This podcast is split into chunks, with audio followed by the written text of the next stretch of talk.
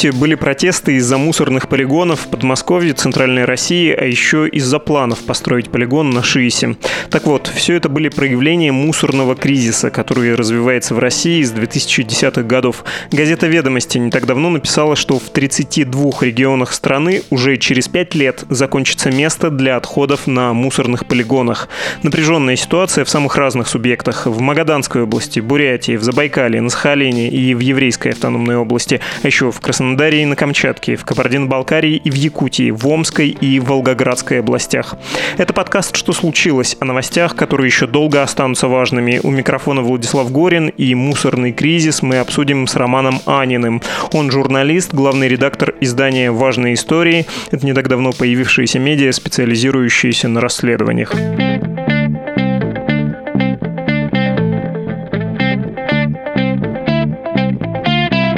Здравствуйте, Роман. Здравствуйте. Давайте поговорим про мусор, и давайте я попробую максимально сжато рассказать, в том числе о 32 регионах, в которых вместимости мусорных полигонов, включенных в госреестр, хватит на 5 лет и меньше.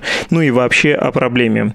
Не новость, что отходов много, что в России потребительская экономика и производится мусора достаточно порядочное количество, а технологии, они социалистические, как при советской власти. Ну то есть собрали, свалили, что-то переработали, но минимально переработали работали. И власти про этот кризис знают. Ему несколько лет, он, в общем, все десятые назревал. И не сказать, чтобы они не пытались что-то сделать. И даже если вы не интересуетесь особо тем, что происходит в ЖКХ, вы знаете по своему квитку, что там появилась строчка отдельная, довольно приличная, которая называется «вывоз твердых бытовых отходов». А по сути это такой новый налог, на который власти как бы хотели построить новую систему, модернизировать систему утилизации утилизации мусора. Правда, это все пока не очень получается. Вроде как в разных регионах рекоператоры должны появиться и все это наладить, построить э, в том числе мусоросжигательные заводы, но пока чего-то незаметно. При этом никто из местных жителей, конечно, не хочет жить рядом с полигоном Ядрово или там э, рядом с Шиисом. Правильно я описал вот в целом проблему? Да, она, правда, настолько обширная, что ее не пишешь в двух словах, но если говорить в целом, то, наверное, да, так. Я бы еще обратил внимание на... Вы сказали, что вот власти пытаются решить, и в том числе строить мусоросжигательные заводы. Это, на самом деле, очень любопытная часть этой реформы. Дело в том, что какого-то обсуждения здравого на уровне вот экспертном о том, как решить проблему мусора, какую технологию утилизации выбрать, ее нет, потому что разные страны выбирают разные технологии, и там можно идти в одну сторону, в сторону мусоросжигания, можно идти в сторону переработки полной. И в России, в общем, на этот счет не велось никакой экспертной дискуссии, и никто не изучал и не знает, не может точно сказать, насколько сегодня мусоросжигательные заводы, которые строятся, насколько они безопаснее, насколько они не представляют вреда для здоровья людей. Поэтому я бы не называл это как такое решение проблем. Мы давайте с вами про технологию поговорим еще, потому что вы в своем тексте про это подробно рассказываете, это крайне любопытно. Но вот сейчас, если обращаться к вашей статье, смотрю на ваш сайт, на вашу статью, она называется «Люди из окружения президента России поделили между собой мусорный рынок на 2 триллиона рублей». И у меня очень такие странные, смешанные чувства от этого материала. Давайте я про эти странные чувства расскажу после того, как мы послушаем небольшой кусочек из зачина фильма, который к статье прилагается. И там вначале, может быть, не очень хорошо слышно. Вы говорите, что стоите на... Я стою на огромный, высотой с многоэтажный дом, вонючей кучей мусора. Это закрытый полигон в Московской области. За последние годы подобные свалки, отравляющий воздух, которым мы дышим, воду, которую мы пьем, и землю, на которой мы живем, выросли почти в каждом регионе страны. Эти свалки росли каждый день, потому что власти годами не занимались проблемой бытового мусора. Им просто было не до этого. Пока нам рассказывали о боях под Донецком и под Дамаском, о политических интригах в Брюсселе и Вашингтоне, Жители Александрова, Волоколамска, Орла, Серпухова, Челябинска и многих-многих других городов России просто задыхались от вони. Про смешанные чувства. Хочется прежде всего понять, насколько то, что рынок поделен, повлияет на саму проблему. Потому что мы с вами давно в России живем, при Владимире Путине вообще много, 20 лет, и есть у его режима такая особенность. Он любит затевать большие проекты, они довольно неэффективные, там попутно обогащается большое количество каких-то неприятных людей, которые в более конкурентной общественной среде никуда дальше коммерсанта, ходящего в кожанке с барсеткой, не пошли бы, а тут они зарабатывают миллиарды рублей и не только рублей. Но, тем не менее, все эти суперпроекты воплощаются. Каким-то образом построили олимпийские объекты и провели Олимпиаду, каким-то образом Крымский мост построили, космодром Восточный. Любой большой проект, несмотря на потери, несмотря на некоторую неэффективность, он все-таки реализуется. Здесь также разве не может быть? Ну да, они обогатятся, они все сделают не лучшим образом, но тем не менее. Ну, во-первых, это в целом какая-то ущербная логика. Ну, какая разница, друзья, не друзья. Проект построен, дорогой, ну и бог с ним, что друзья. Ну, ведь так мы не хотим думать, если мы хотим жить в благополучной стране, правда? Во-вторых, если говорить про этот пирог, который мы называем двухтриллионным пирогом, имея в виду, что это долгосрочный контракт на 10-15 лет, то в целом идет речь про примерно 200-220 миллиардов рублей в год то почему то, как этот пирог делили, может в том числе помешать реализоваться реформе? Ну, потому что идея реформы была в том, чтобы на торгах выбирались региональные операторы и чтобы они конкурировали за право вывозить мусор и собирать с людей деньги. То есть тариф, который мы платим, идет рекоператору. И в нормальном мире это было бы так. Выходит компания «Ромашка», выходит компания «Василек», и компания «Василек» говорит, я вывезу мусор за тысячу рублей, а компания «Ромашка» понимает, что она более эффективна или что она может на каких-то расходах сэкономить и вывести мусор дешевле. И она предлагает вывести мусор дешевле, она выигрывает торги, и тем самым люди платят меньше за вывоз мусора. То есть выигрываем мы все. Но то, как этот мусор делили, в том числе друзья президента, мы посчитали, что более чем в 80% случаев никакой конкуренции не было. И в некоторых случаях они получали право вывозить мусор, например, в Подмосковье. В результате того, что я в тексте не мог сказать по юридическим причинам, в интервью, наверное, могу сказать, в результате таких очень хитрых махинаций, когда они сами между собой конкурировали. Давайте небольшую ремарку сделаем на случай судебного иска. Это ваши оценочные суждения. Да, это мое оценочное суждение, все верно. Так вот, э, когда они между собой конкурировали и тем самым контролировали цену, от этого страдают все граждане России, от того, что торги были неконкурентными. Я понимаю. Ну, то есть я просто пытаюсь искать в нашей реальности, которая, скорее всего, продлится еще какое-то время. Кажется, все-таки обнуление продлит э, эту реальность. Ну, вот она такова. Но тем не менее, Несмотря на то, что все это было коррупционно, не совсем честно, несмотря на то, что появилась такая рента, которую приближенные к власти люди на протяжении многих лет смогут эксплуатировать и извлекать доходы, они хотя бы смогут чего-то с мусором сделать? Будет новый Волоколамск или попытки нового ШИСа? Смотрите, реформа, когда затевалась, ее изначальная идея была в том, чтобы перерабатывать как можно больше, захоранивать и сжигать как можно меньше. Захоронение и сжигание были на последних местах в списке государственных приоритетов в области обращения с мусором.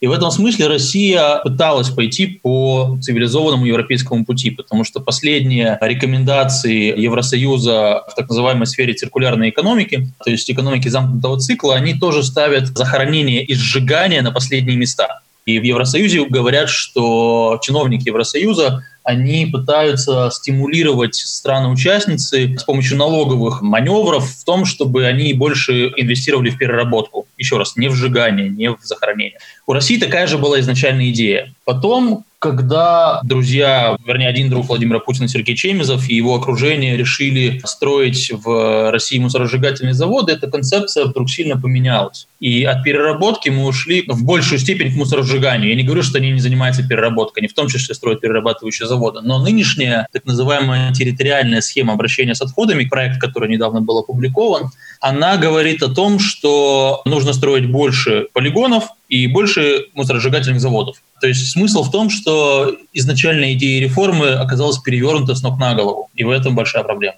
Эта технология применяется потому, что так дешевле важно извлечь что-то легко извлекаемое из мусора и то, что точно можно тут же пустить в переработку, ну, не знаю, в первую очередь алюминий, да, наверное, какой-нибудь.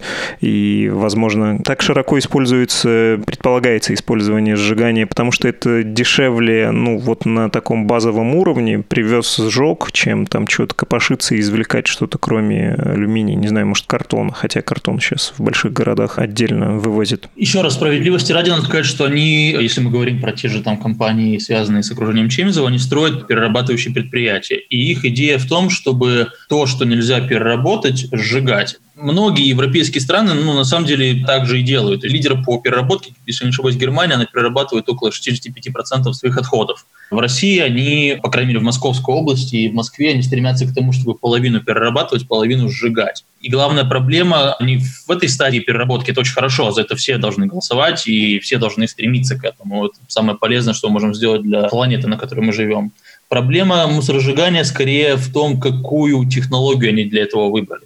Просто если мы говорим сейчас, вот перешли уже к этому, то и Швеция сжигает отходы, и Германия сжигает отходы, и Франция сжигает свои отходы. Но вопрос в том, на каких заводах это происходит. И дело в том, что когда нынешние строители мусоросжигательных заводов говорят, что мы выбираем самую современную технологию, это совсем не так. По крайней мере, об этом утверждают ученые из Российской Академии Наук, об этом утверждают даже многие люди из ОНФ. Мы строим заводы старой технологии, ну, то есть не заводы, которые стоят в Японии, не заводы, которые строятся в Европе. И степень опасности этих заводов и влияния на здоровье человека пока просто не изучена. И речь там не только про СО2, и еще про токсичные всякие вещества. Давайте поговорим про тех, кто заработает на всем этом. Мы как-то ушли, хотя я подозреваю, что многим слушателям интересно узнать про тех, кто а, сможет на этом грязном деле, что-то во мне включился региональный журналист, как следует разбогатеть. Кто эти люди? Там, прежде всего, если мы говорим про вывоз мусора и вот этих рекоператоров, то это компании, связанные с окружением Сергея Чемизова. Два человека, это Андрей Шипилов, Сергей Скворцов. Они получили право возить мусор из Москвы, Московской области, Татарстана. Есть еще один оператор в Иркутской области, он связан с другим другом Сергея Чемизова, Виталием Машицким. И в общей сложности они получили контракты на более чем 164 миллиарда рублей на вывоз мусора в течение ближайших 10 лет. То есть это те деньги, которые граждане этих регионов заплатят региональным операторам. Еще раз, не бюджет, никто, вот просто граждане своих карманов. Я из своего кармана, вы из своего кармана. Ежемесячно, да, по квитку. Да, по квитку. Другой бенефициар этой реформы – это компания Ecoline, и она уходит своими корнями далеко в зарубежные страны, ну, в смысле, ее владельцы спрятались в Новой Зеландии, на Гибралтаре, в Гонконге. Но, как мы утверждаем, доказательства указывают на то, что он, скорее всего, связано с Аркадием Ротенбергом. Это ближайший друг президента Путина и его бывший спарринг-партнер по дзюдо они будут вывозить мусор в Москве и Московской области и получат около 88 миллиардов рублей со всех нас в ближайшие 10 лет. Вот я лично со своей квартиры плачу как раз Эколайну, то есть, как я предполагаю, Ротенберга. Ну и еще есть, естественно, компания «Хартия» «Чайки», которая вывозит из многих регионов, из Тульской области, из Московской, из Москвы, из Владимирской. Они заработают более 100 миллиардов рублей. Вот такая тройка лидеров. У вас там есть еще список из э, людей, которые заработают, из основных игроков, и все, кому интересно, могут зайти на ваш сайт и прочитать, но мне очень понравился еще один небольшой абзац.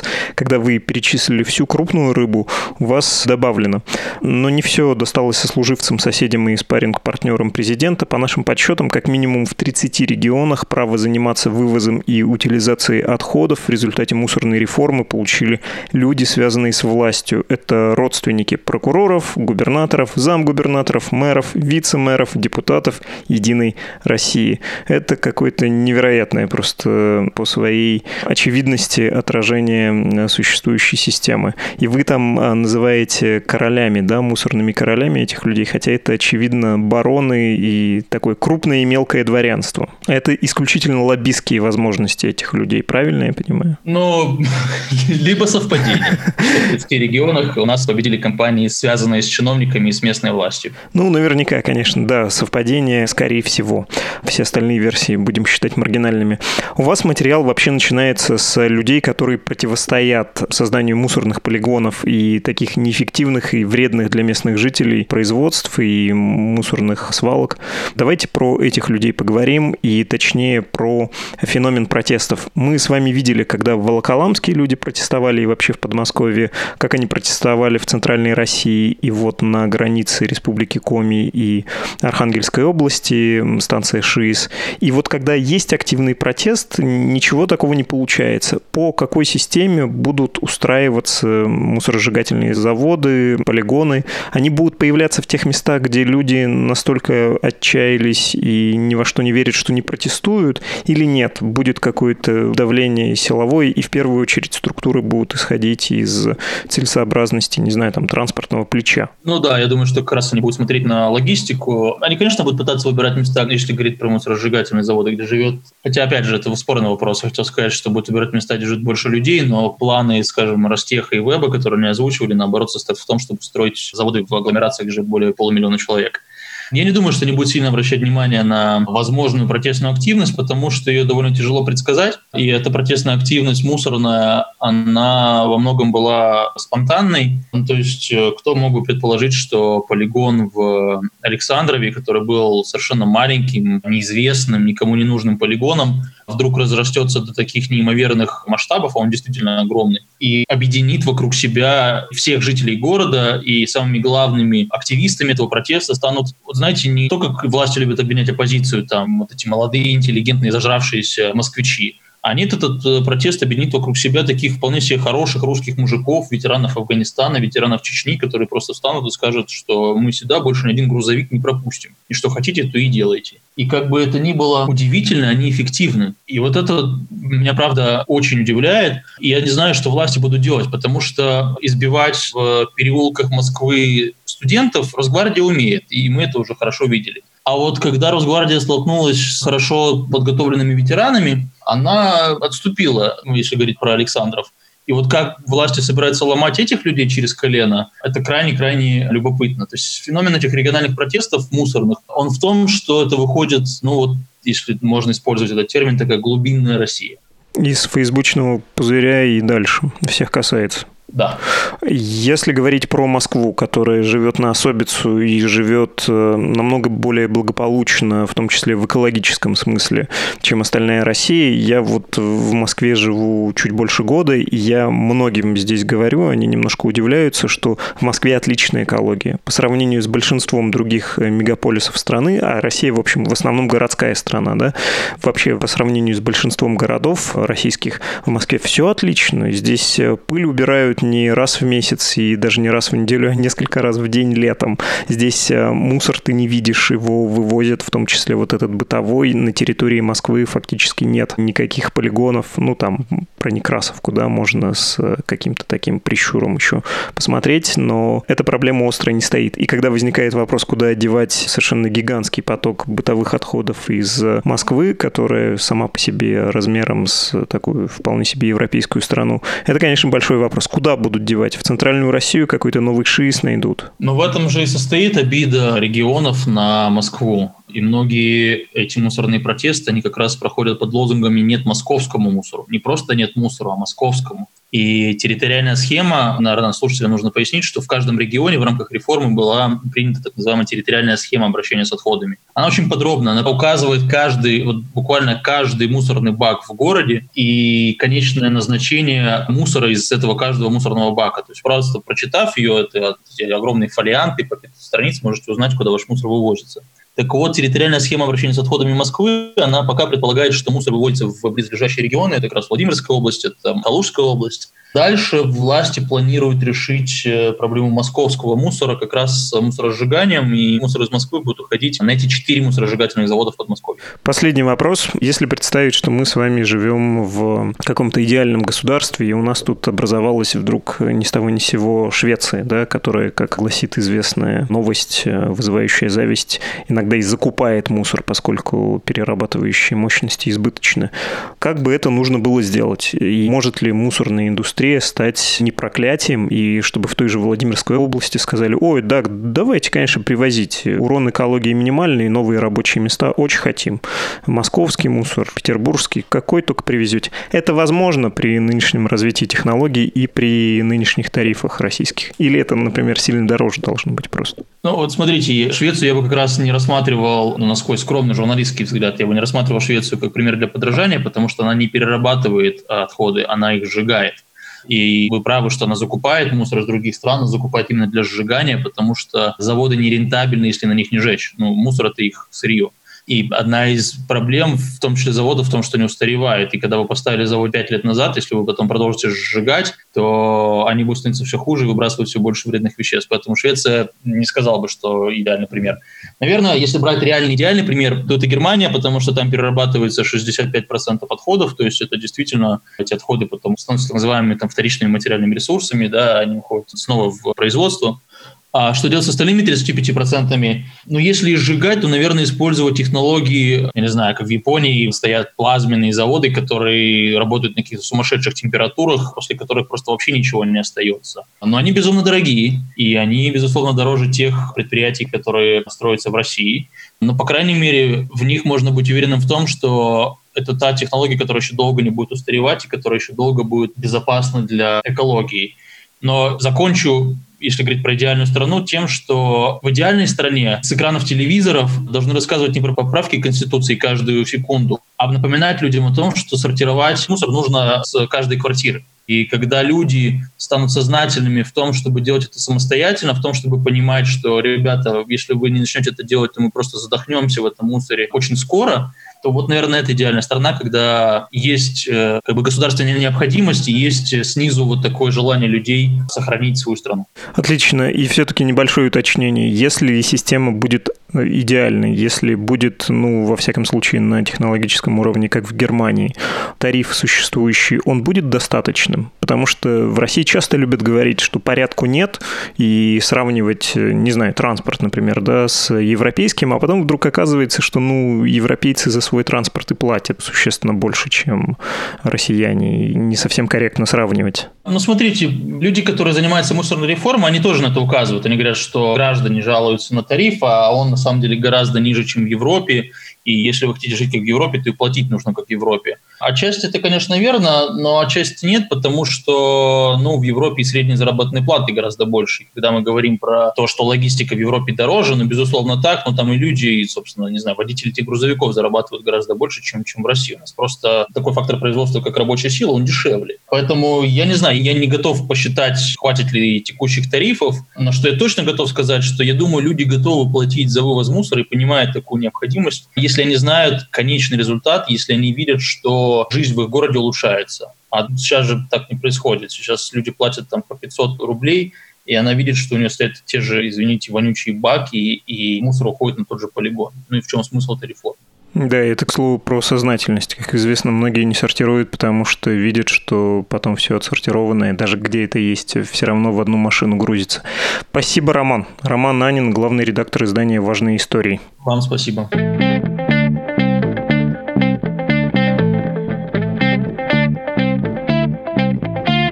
Вы слушали подкаст «Что случилось?» о новостях, которые еще долго останутся важными. Другие наши выпуски легко найти на сайте «Медузы» и в нашем мобильном приложении. Слушайте и подписывайтесь. Кроме того, мы есть на всех основных платформах, таких как Apple Podcasts и Google Podcasts, Spotify, CastBox, Яндекс.Музыка и YouTube. Пожелания и предложения пишите на почту адрес подкаст собакамедуза.io и в Telegram «Медуза loves you». Пока-пока!